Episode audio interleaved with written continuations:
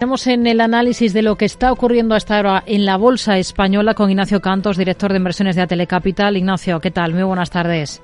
Buenas tardes. Bueno, es una jornada de momento en la que tenemos tono positivo para el selectivo, para el IBEX, que intenta uh, coquetea con esa zona de los 8.900 puntos. Veremos si consigue terminar eh, la sesión por encima de esa referencia. ¿Qué le parece lo más importante mientras estamos pendientes de resultados empresariales que se siguen conociendo en Estados Unidos, hoy de grandes pesos pesados del sector financiero y estamos a las puertas aquí en España de esa presentación de resultados el jueves de, de Bankinter.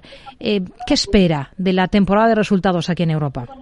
Bueno, es una temporada complicada para batir porque veníamos de un tercer, de un cuarto trimestre eh, muy positivo el año pasado y, y, este año, pues como además una cierta ralentización, pues será difícil que los resultados. Esperamos unos resultados relativamente planos, aunque habría que mirar un poco, habría que irse deteniendo sector a sector, ¿no? Para ver eh, un poco las expectativas. Pero en general en Europa eh, algo planos. Eh, a lo mejor crecimiento de ventas, como hoy, por ejemplo, hemos visto en alguna compañía como Buffer, pero eh, en resultado más bien, más bien plano, porque aquellos que lo tienen bien, pues a lo mejor han tenido que provisiones, etcétera.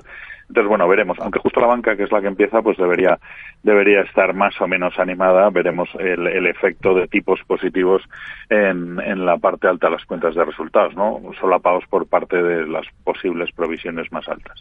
Oye, es Iberdrola la que acapara prácticamente todos los focos aquí en el mercado español. ¿Qué supone para la eléctrica esa venta Norges Bank de la mitad de su macrocartera de renovables por 600 millones. Es un portfolio de activos que, que está localizado aquí en España y que es un 80% fotovoltaico y un 20% eólico. Bueno, pues yo creo que es, es una buena noticia, genera una caja eh, importante y Verdrola, lógicamente, seguirá, eh, tendrá nuevos proyectos y seguirá implantando las tecnologías renovables en España y esto le da financiación para seguirlo para seguirlo haciendo en España y fuera de, de, España, con lo cual yo creo que es una buena noticia. Busca un socio financiero muy potente como es Norges Bank y, y eso también creo que es que es positivo. Es una buena alianza para que le permita seguir creciendo a futuro y con una y con un ingreso también por gestión de estos parques que seguirá gestionando la propia Iberdrola. ¿Es un valor que tendrían ahora mismo en cartera Iberdrola? Bueno, es verdad que el año 2021 ha sido difícil con los precios de la energía arriba, abajo, etcétera. Eh, probablemente hay que mirarlo, aunque solo sea porque por, la rentabilidad por se puede se puede se puede tener en cartera y, y puede estar uno bastante tranquilo. Tenemos también protagonismo para Mafre. ¿Qué le parecen esos datos de ingresos por primas del último ejercicio que ha anunciado la compañía? Aumentan un 11%. Bueno, pues yo creo que son unos buenos datos, por encima seguramente lo esperado. Es verdad que eh, España está bastante plano, que sigue siendo su mercado principal, y las buenas noticias vienen de, de, de Latinoamérica, de Brasil, que había tenido un parón importante eh, en años anteriores con, con la pandemia, ¿no? Con lo cual, eh, yo creo que son es una buena noticia. Eh, y, y, bueno, yo creo que es una compañía donde, donde le ha costado y también tipos algo más altos a las aseguradoras. También para sus resultados técnicos les viene algo mejor, sabiendo que seguramente veremos provisiones importantes de muchas de estas compañías por las caídas de, las eh, valoraciones de, activos de deuda en el año 2022. Hmm. En este arranque de ejercicio 2023, las acciones de Unicaja se están afianzando prácticamente entre las mayores subidas del IBEX. Eh, ahora acaba de recibir el respaldo de Citigroup, que ha incrementado un 9% su precio objetivo para la entidad hasta 1,34 euros. ¿Ustedes qué potencial le venga a Unicaja? Bueno, como bien dices, se había quedado claramente atrás. Además, bueno, pues los eh, bueno, los, las noticias que hubo después de, su integración del año pasado, pues no habían sido del todo positivas, pero la entrada en algunos índices como el IBEX y, y, y un viento de cola bastante más fuerte en, en, España, pues la ha impulsado, como suele pasar en estos eh, eh, casos que, bueno, pues que la gente está claramente corta del valor, pues suele llevar a un impulso grande que hace que, bueno, pues que ya sea algo menos atractiva.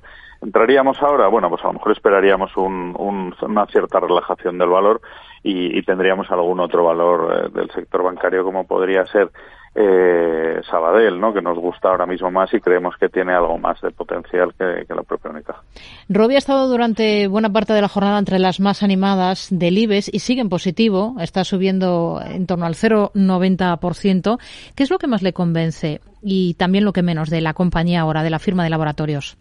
Bueno, yo creo que eh, después de estos dos años tan convulsos que ha tenido, primero con, o tres casi, con la pandemia, su acuerdo con Moderna, eh, lo que eso le ha servido para una generación importante de caja para luego poder seguir investigando, es verdad que tuvimos malas noticias a finales del año pasado con los retrasos de, de, todo lo que puede representar Doria eh, para para la compañía y que bueno pues estábamos esperando aprobaciones de medicamento ya para este año y, y, no y no va a ser no y eso yo creo que ha sido un jarro de agua fría que se ha reflejado en su cotización, ¿no? Pero seguimos creyendo en las bases, la parte de las enoxoparinas, pues eh, creemos que las ventas van bien y, y, estas otras eh, posibilidades que tiene de, de, negocio nos parecen muy interesantes. Entonces, a 36 euros, 37 más o menos, pues nos parece un nivel claro de entrada, sabiendo que, bueno, pues que en las compañías farmacéuticas siempre depende uno de las noticias y que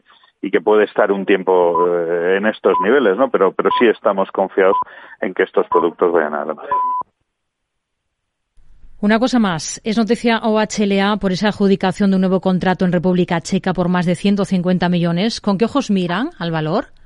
Bueno, pues eh, realmente es verdad que hemos visto en países con, bueno, bastante eh, potentes, mucha obra en Estados Unidos, ahora, bueno, esto es República Checa, y, bueno, cuando el, CEO, iba a decir nuevo, pero vamos, ya lleva un par de años, eh, llegó, dijo que lo que lo que iba a primar fuera que las obras fueran rentables, ¿no?